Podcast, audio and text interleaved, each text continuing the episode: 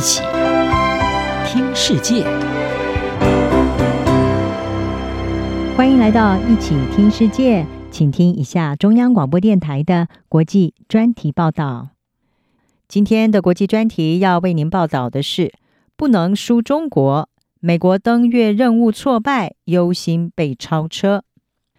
二零二四年一开始呢，美国在全球登月竞赛的竞逐中就接连遭遇到重大的挫败。先是打造月球登陆器有准号 Peregrine 的美国民营太空机器人公司 Astrobotic，他们一月九号表示，有准号流失了太多燃料，没有机会在月球软着陆。这对美国五十年来首度将机器人送上月球的希望是造成了重大的打击。接着，美国太空总署 NASA 的署长尼尔森宣布，阿提米斯二号的绕月任务从原定的今年稍晚要延后到二零二五年的九月，而阿提米斯三号载人登月任务则预定在二零二六年的九月发射。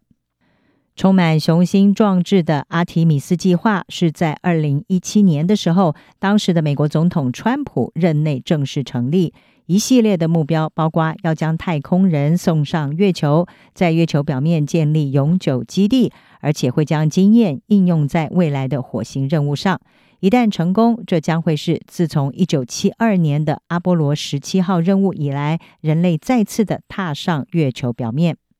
不过，随着时间过去，任务却是一延再延。负责第一棒的阿提米斯一号，在经过多次的延期之后，终于是在二零二二年执行了往返月球的无人试飞。如今，美国太空总署在二零二四年一开始就宣告，阿提米斯任务会再度的延宕，等于是对美国的太空野心浇了一头冷水。而屋漏偏逢连夜雨的是，在美国众议院一月十七号针对阿提米斯计划召开的听证会上，相关官员是坦承，NASA 或许没有办法遵守这项最新的时间表，特别是让人类重新登月的阿提米斯三号任务，这恐怕将会导致美国在群雄竞逐的太空战役当中进度严重落后。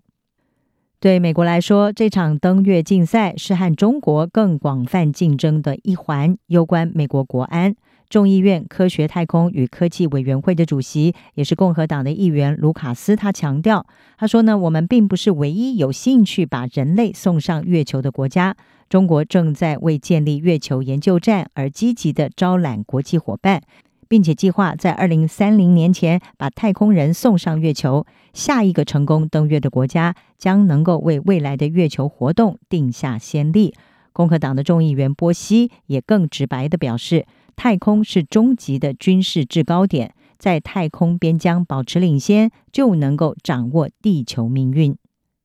根据美国太空专家们是说，在执行阿提米斯一号任务的时候，猎户座太空船出现的电池缺陷，还有空气通风和温度控制系统等等挑战，是导致后续的阿提米斯任务接连延后的原因之一。因为猎户座太空船必须负责在未来把阿提米斯的太空人送上月球，而为了确保人员安全，必须要先解决问题。NASA 探索系统开发任务的科纳他说呢，把阿提米斯二号的任务延后，将会让他们有充足的时间来解决猎户座出任务的时候所发现的技术问题。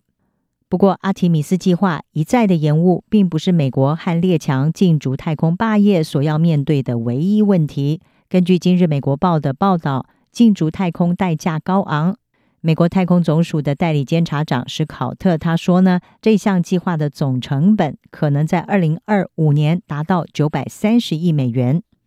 他表示，当前最重要的是解决可能威胁太空人安全的技术问题，但是在此同时，也必须要处理长期存在的难题，例如没有办法维持的支出，还有不可靠的项目进度，以及资金需求缺乏透明度。NASA 的前署长格里芬他说：“NASA 的计划过于复杂，经费不切实际，危及机组人员的安全，对于完成任务构成非常高的风险，而且不太可能及时完成任务。”在美国太空总署为了阿提米斯计划还有登月任务延宕而头痛不已之际，中国则是一个不断发展的太空强权，而且是紧追不舍，正在和美国展开一场将人类送回月球表面的激烈竞争。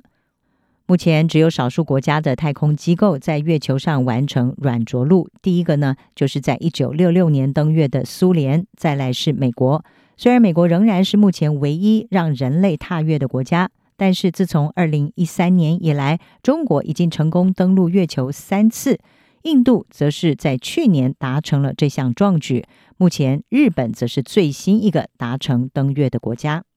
根据 Space.com 网站的报道，格里芬是说呢，中国和俄罗斯充分了解到，身为太空霸业先驱者，在全球强权政治世界中能够发挥的作用。一旦其他国家登上月球，而美国和合作伙伴却没有，这是令人没有办法接受的事。如果在太空竞赛中拿到了第二名，甚至可能会危及美国的国家安全。美国众议员麦考米克则是认为，众所皆知，中国的目标是在二零四五年超越美国，成为太空领域的全球领导者。他说：“我们不能让这种情况发生。”我认为我们在太空技术方面的领先优势将可以保护美国，不只是经济，还有造福人类的科技。以上专题由吴宁康编辑，还青青播报，谢谢你的收听。